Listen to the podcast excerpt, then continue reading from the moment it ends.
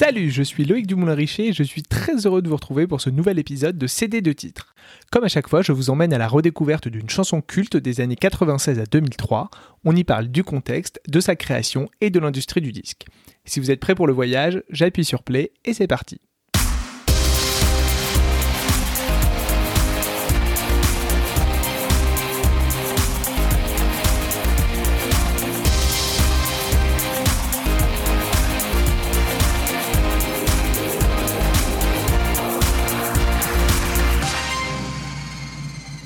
Aujourd'hui, je vous emmène prendre l'air en Thaïlande sur une plage mythique. On va parler d'une chanson qui, pour toujours associée à ce petit coin de paradis, a gardé intact son pouvoir d'évocation et vous transporte immédiatement sous les étoiles de Koh Si vous n'êtes pas familier avec le film qui l'illustre, ce titre vous rappellera sûrement des souvenirs, s'il n'est pas comme pour moi un classique absolu. On prépare son sac, on met un peu d'écran total et on ressort le CD de titre de Pure Shores de All Saints.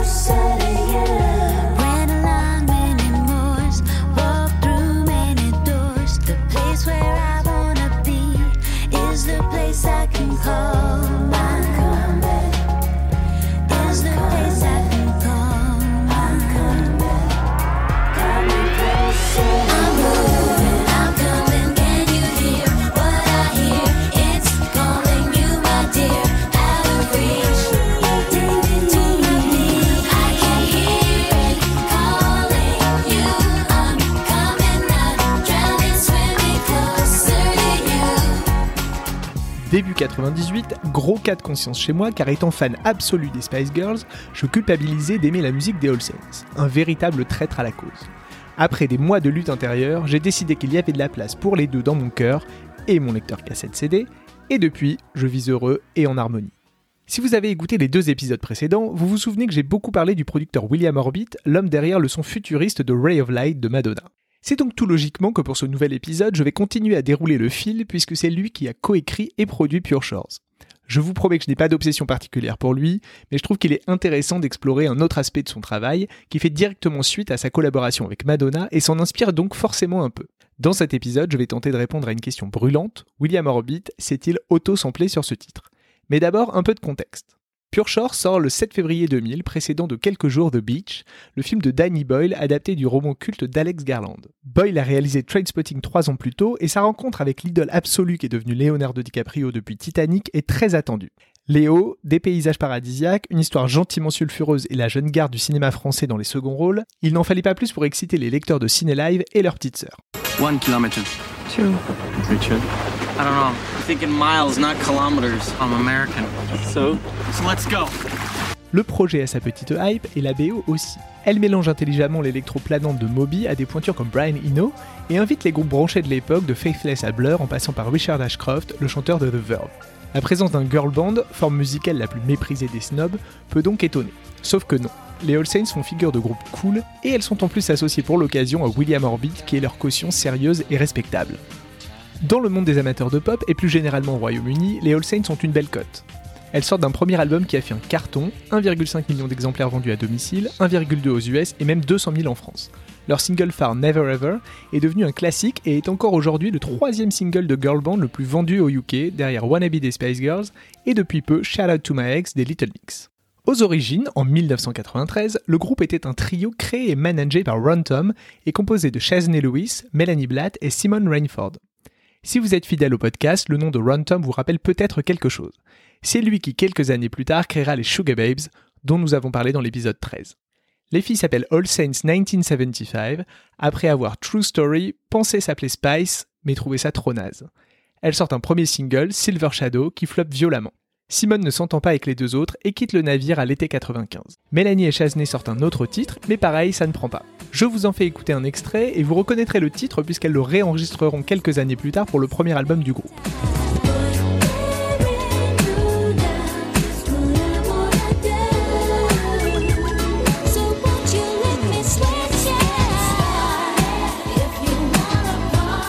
Suite à ce deuxième échec, leur petit label les lâche, mais les deux artistes n'abandonnent pas. Elles recrutent Nicole Appleton, une connaissance de Mélanie, et sont rapidement rejointes par sa sœur Nathalie. Elle se renomme All Saints tout court, et au début de l'été 96, Chasney commence à écrire avec KG Gordon. En parallèle, le groupe se met à la recherche d'un nouveau label. C'est pile à ce moment-là que les Spice Girls décollent, elles qui, comme leurs consoeurs, attendaient patiemment depuis plusieurs années que les étoiles s'alignent. Toutes les maisons de disques veulent signer des copies conformes du quintet et les All Saints galèrent à trouver un label. C'est finalement London Records, une maison indépendante et plutôt prestigieuse, qui les signe. Assez intelligemment, ils ne vont pas chercher à changer leur vibe plus RB et plus nature, au contraire. Ils vont les garder au chaud pendant la première année de règne des Spice Girls, le marché étant déjà sursaturé par le succès tsunamiesque de celle-ci. Il aurait été contre-productif de lancer un groupe trop similaire à celle qui balayait tout sur leur passage. Il fallait se démarquer et offrir une alternative plus cool. À la fin de l'été 97, alors que leurs fausses rivales n'ont pas de single dans les charts, London Records lance I Know Where It's At. C'est frais, très catchy et ça sonne plus adulte que la pop sucrée des Spice. Le single se classe quatrième des ventes et lance le groupe.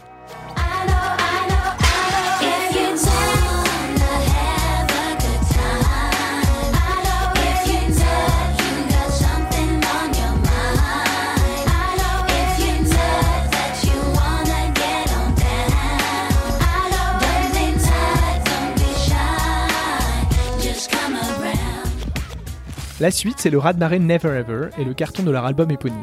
Les deux girl bands coexistent même si la presse se délecte d'une vraie fausse rivalité. De toute façon, les Spice Girls sont très au-dessus niveau succès puisque le leur est mondial et sans égal.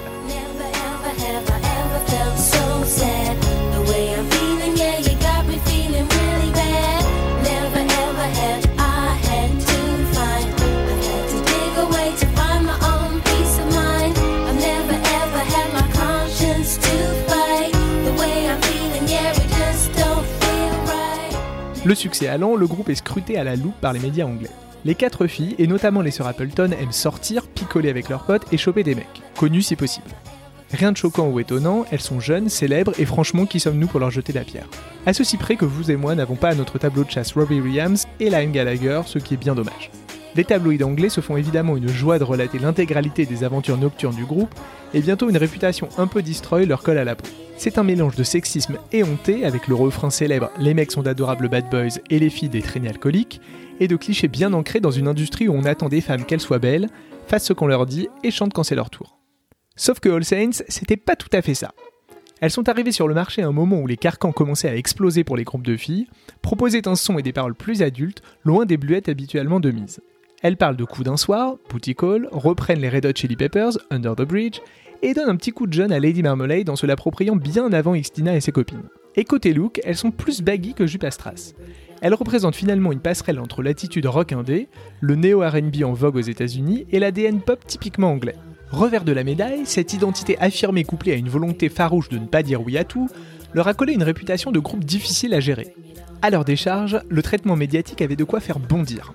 Par exemple, ça ne semblait poser problème à personne qu'un homme deux fois plus âgé qu'elle révèle la grossesse d'une Mélanie visiblement gênée et clairement pas prête à en parler en direct à la télé. And um, Mel, can I talk to you about something? You're looking at me, go on. Because you got something's going on, isn't it? you got Echo Baby inside. Yeah? Yeah? Fantastic. Can't believe it. C'est long et très gênant, non? C'était TFI Friday sur Channel 4 en 98. Et c'était après avoir fait raconter à Nicole les détails de sa réconciliation avec Robbie Williams. Le succès offre au groupe l'opportunité de travailler avec des collaborateurs prestigieux.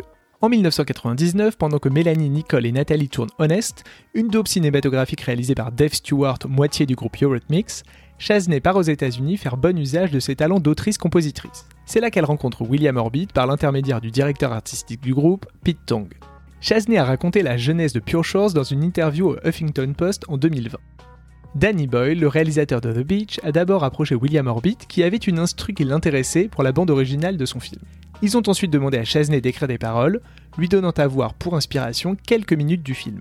L'idée d'avoir un groupe branché mais grand public comme tête de pont de sa BO collait parfaitement à l'esprit du film, entre indé et blockbuster. Ce travail de commande bouscule un peu la jeune artiste puisque c'est la première fois qu'elle écrit avec un brief, certes léger, mais surtout sans s'appuyer sur son expérience personnelle. Elle dira que ça a été finalement libérateur pour elle et que challenger ainsi le style de musique que faisait All Saints et bosser avec un producteur très éloigné de son univers, Orbit en l'occurrence, l'avait beaucoup fait grandir en tant qu'artiste.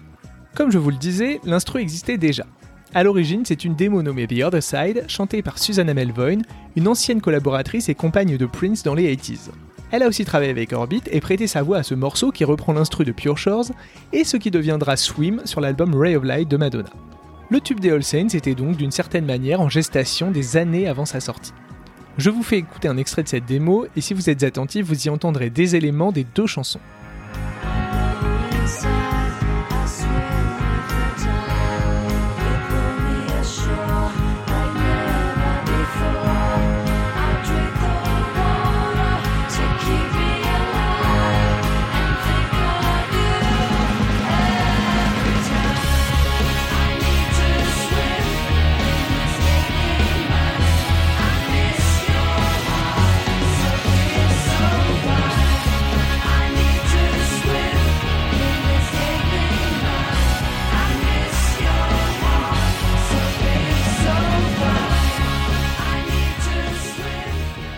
On note une vraie évolution entre le son du premier album et ce titre qui fait le lien avec le second.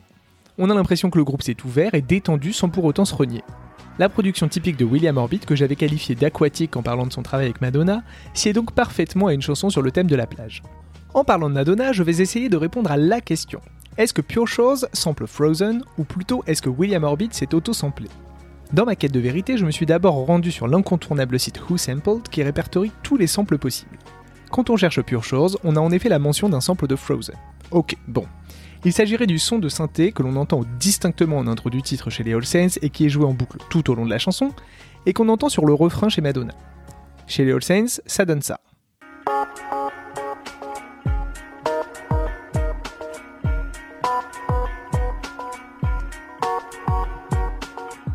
Et chez Madonna, c'est ça.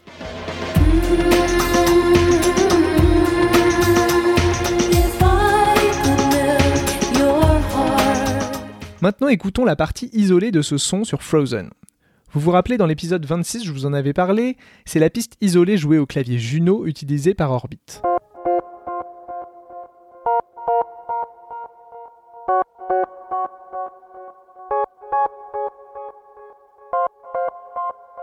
J'ai réussi à trouver une recréation isolée de ce son sur Pure Shores et ça donne ça.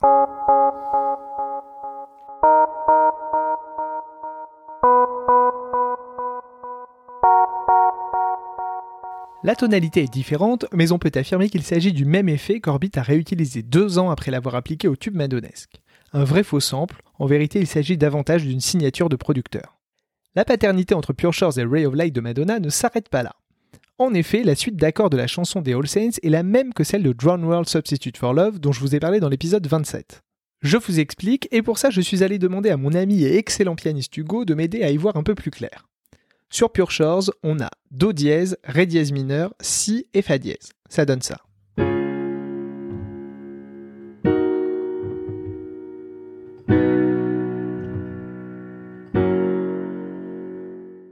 Et sur Drown World, ce sont les mêmes accords mais un ton plus bas, ce qui donne Si, Do dièse mineur, La, Mi.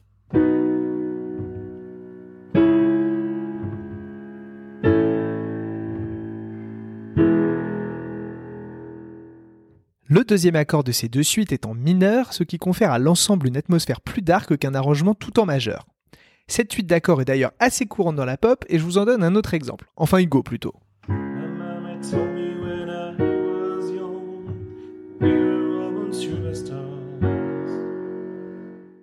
Ce sont exactement les mêmes accords que Pure Shores.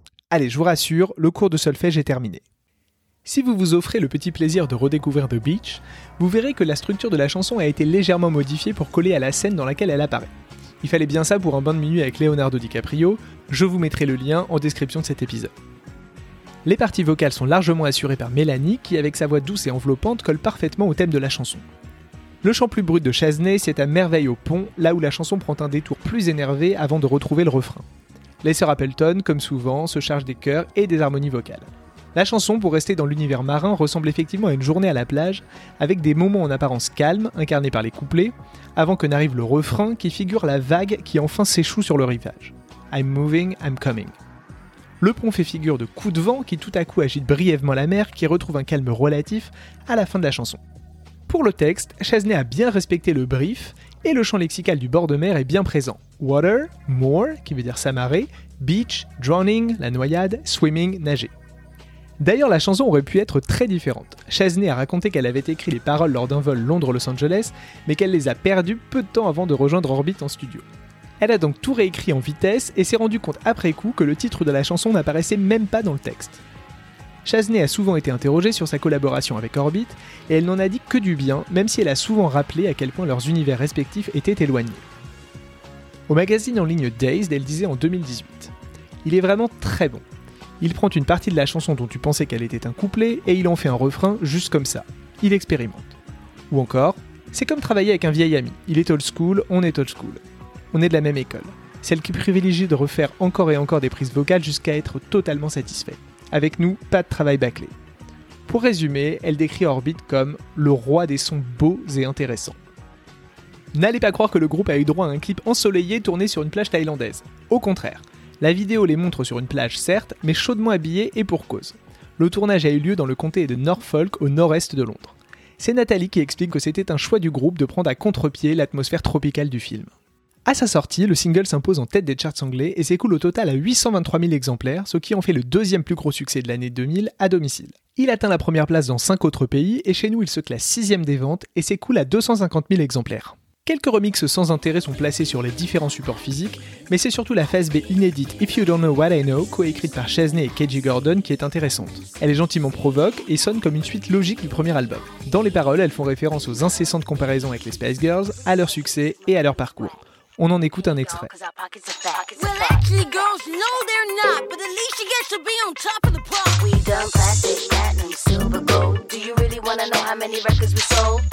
Tell you whatever girl band say.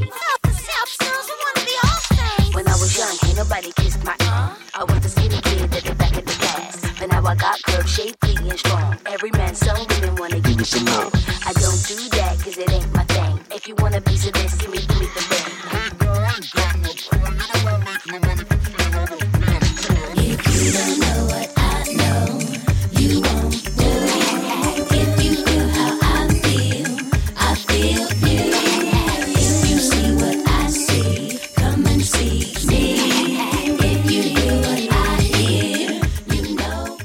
reprises réussies à noter, la première par l'artiste gallois Bright Light Bright Light qui a composé le générique de ces deux titres, et une autre par le trio anglais London Grammar.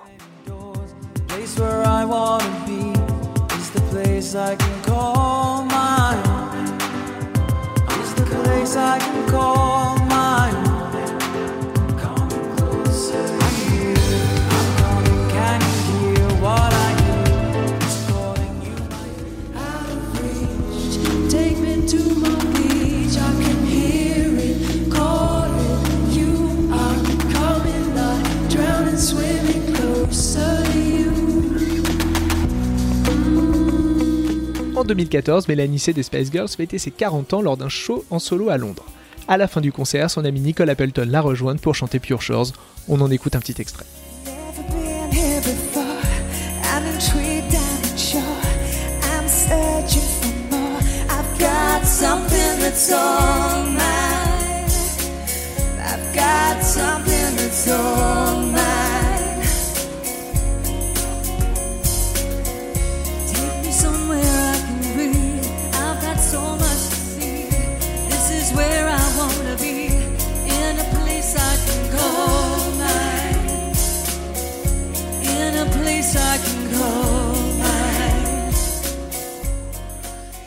Second album du groupe, l'excellent Saints and Sinners, sort quelques mois plus tard, en octobre 2020.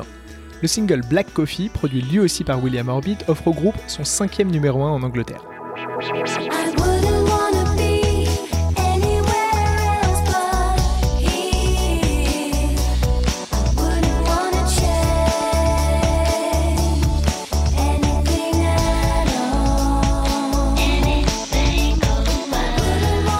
Début 2001, c'est la séparation après des mois de crise entre les filles.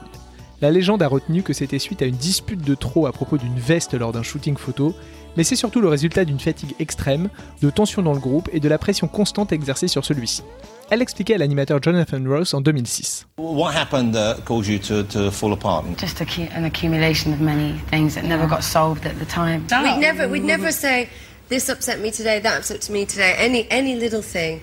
And it just built up and built up and built up. And no one around us encouraged us to talk. They were just like, oh, whatever, just, just carry on with it and carry And is on. that because you were successful? People just wanted to carry on and didn't want to open up the possibility that Yes, there could they be just wanted to make the cash. Yeah, no one kind of banged our heads together and sat us down as friends and said, you know, sort your friendship out Yeah. first. It was pretty much, look, you know, we're gonna we it. stand to lose this tomorrow if you don't kind of But I think, well, I think we're all kind of like happy with the fact that we did end it because we didn't get on. It's not like we tried to carry on do it just for the money. So that would have been We all- worse, you think? Yeah, definitely. I mean, we literally we couldn't be in the same room anymore. We thought, F- it, let's go home. So it was as bad as that? It was really that bad? Towards the end, yeah. Yeah, we had separate dressing rooms, makeup, we travelled separately. It was not good at all. You could cut the atmosphere with a knife Yeah. if you walked in. And how long did you carry on together when it was like that, when it was as bad as that? How long was that going on for before you decided to call it a Probably day? about a year. A year? That Yeah. must have been just We just had hideous. commitments and stuff that we couldn't break, so it was, you know. So it must have been quite a relief when it was over, I guess. Yeah. Yeah. Oui, oui, 2006, car la bande des quatre s'est reformée cette année-là avec l'album Studio One.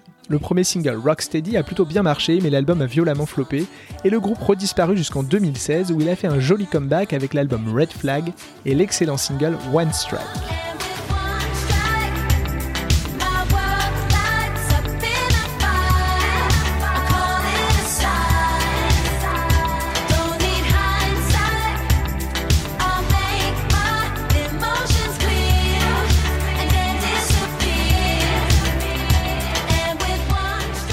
En 2018, elles sortent l'album Testament sur lequel elles retrouvent William Orbit pour deux titres, dont l'excellent After All. Cette sublime balade aux harmonies parfaites prouve que 20 ans après leur début, les différents de la jeunesse derrière elles, elles n'ont rien perdu de leur singularité.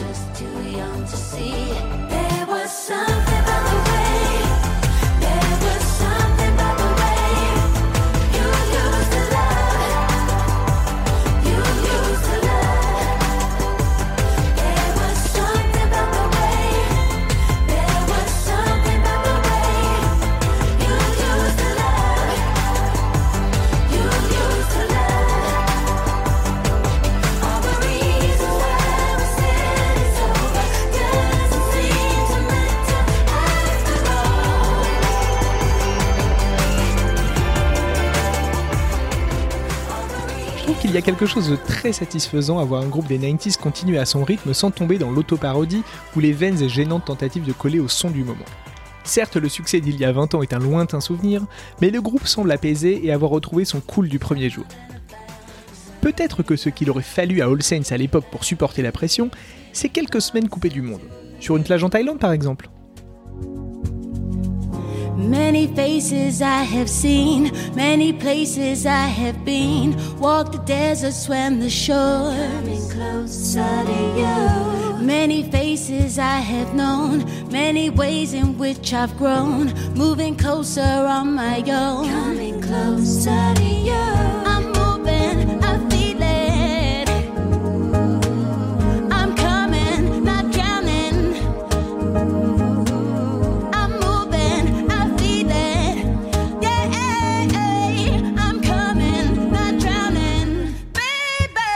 Baby, I'm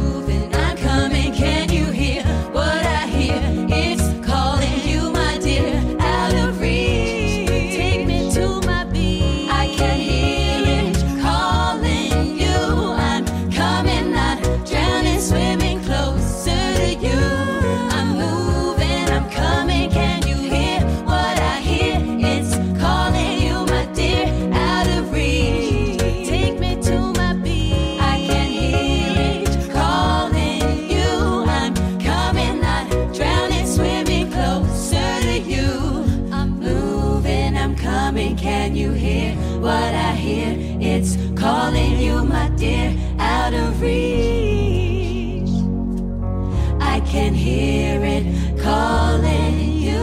I'm coming, not drowning, swimming closer to you. Take me to my beat. C'était un extrait de Pure Shores en live acoustique dans les studios de la BBC en 2016. Merci d'avoir suivi cet épisode et d'être toujours plus nombreux et nombreux à rejoindre le podcast. Merci aussi à Hugo pour son aide précieuse. N'hésitez pas à me laisser un commentaire et des étoiles sur Apple Podcast et des mots doux via les réseaux sociaux CD de titre underscore pod sur Twitter et Instagram. C'est grâce à vous que CD de titre se développe. Je suis Loïc Dumoulin-Richer et je vous dis à très vite.